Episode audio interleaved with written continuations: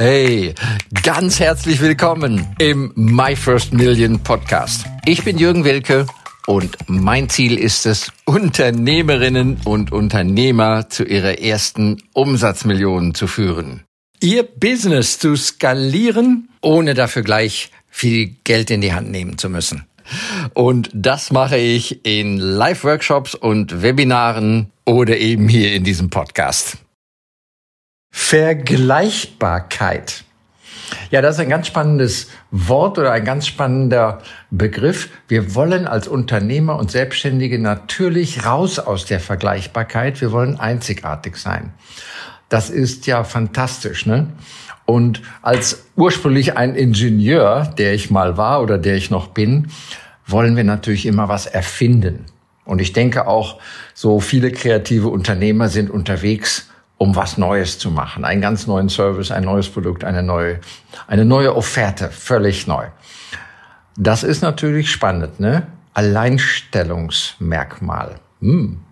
Sehr, sehr schön. Und gleichzeitig ist die Vergleichbarkeit unser Freund. Ja?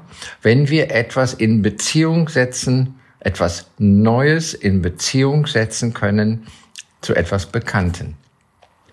Ja, das könnte man als Analogie oder ähnlich oder mal wirklich so im Sinne mal einen Vergleich. Das wäre ja so, als ob XY, ne? Das wäre ja so wie XY. Ja? Und da habe ich gerade hier bei uns unten in der Teeküche ein nettes kleines Erlebnis mit einem Kollegen gehabt. Und der nahm ein Wasserglas, hing da einen Teebeutel rein und war dabei oder hat schon kochendes Wasser reingeschüttet. Wobei das ein Wasserglas, kein Teeglas und kein Becher und so weiter.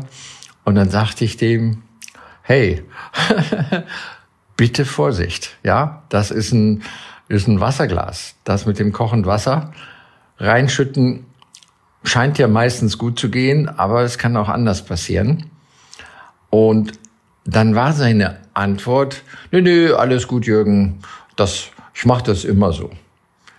Und das ist ja fast wie in jedem Verkaufsgespräch. Du möchtest eine Idee von A nach B, ein gutes Gefühl von A nach B übertragen, Klammer auf, verkaufen, Klammer zu. Und dann sagt dein Gegenüber, dein Kunde, wenn wir das vielleicht auch sogar mal so nennen wollen, dann sagt er, nö, mache ich schon immer so. Nö, das funktioniert gut.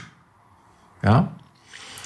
Und ich konnte ihn mit einem kurzen Dialog nicht dazu gewinnen, das ein bisschen anders zu machen, ein bisschen vorsichtiger zu sein. Also entweder ein Teeglas zu nehmen oder wegen mir auch dieses Wasserglas mal kurz mit diesem warmen Wasser aus der Leitung ein bisschen vorzuwärmen, damit, damit man da im sicheren Bereich ist.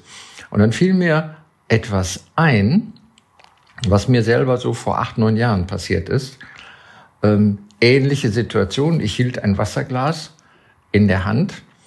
Natürlich hält man es fest, ne? klar. Und dann sprang das. Was zerbrochen. Äh, der Impuls ist ja völlig vollautomatisch fest dazuzugreifen, wenn das irgendwie sich aufbröselt. Und bei der Gelegenheit habe ich mir von meinem Ringfinger, direkt da an der Fingerwurzel, habe ich mir sowohl eine Ader als auch den Nerv durchtrennt. Das hat natürlich geblutet wie wahnsinnig und das war auch spät am Abend sogar. Und dann hat meine liebe Frau mich sofort zur Notaufnahme vom Krankenhaus hier gebracht. Ja, und tatsächlich habe ich einen mehrtägigen Krankenhausaufenthalt gehabt und die konnten das mikrochirurgisch wieder alles zusammennähen. Und ich bin ja überglücklich, kann den Finger nach ein paar Wochen oder wie lange es gedauert hat, konnte ich den wieder normal bewegen und das Gefühl kam auch wieder zurück, wenn auch ein bisschen anders. Aber immerhin, Finger ist wieder in Ordnung. Ich merke gar nichts mehr, ich bin happy. Was man natürlich sieht, ist so eine vielleicht fünf Zentimeter lange Narbe an meinem Finger. Und die Narbe mit der Story, die hat mein Kollegen ein bisschen schockiert. das ist ja quasi ein Vergleich, eine Analogie. Ne? Das heißt, und eine persönliche, wahre Geschichte übrigens. Ne? eine wahre Geschichte. Und wenn man dann so mal drei Tage im Krankenhaus ist, was ich ja eigentlich sonst nicht mache, ja, dann lernt man sowieso ganz viel, was im Haushalt alles gibt, wie gefährlich ein Haushalt eigentlich sein kann. Aber da will ich jetzt nicht von reden. Die Analogie hilft uns und unserem Gegenüber, wenn wir sie gut wählen, wenn sie nachvollziehbar, authentisch vorgetragen ist, etwas Neues, eine neue Idee, ein neues Konzept zu begreifen. Ja?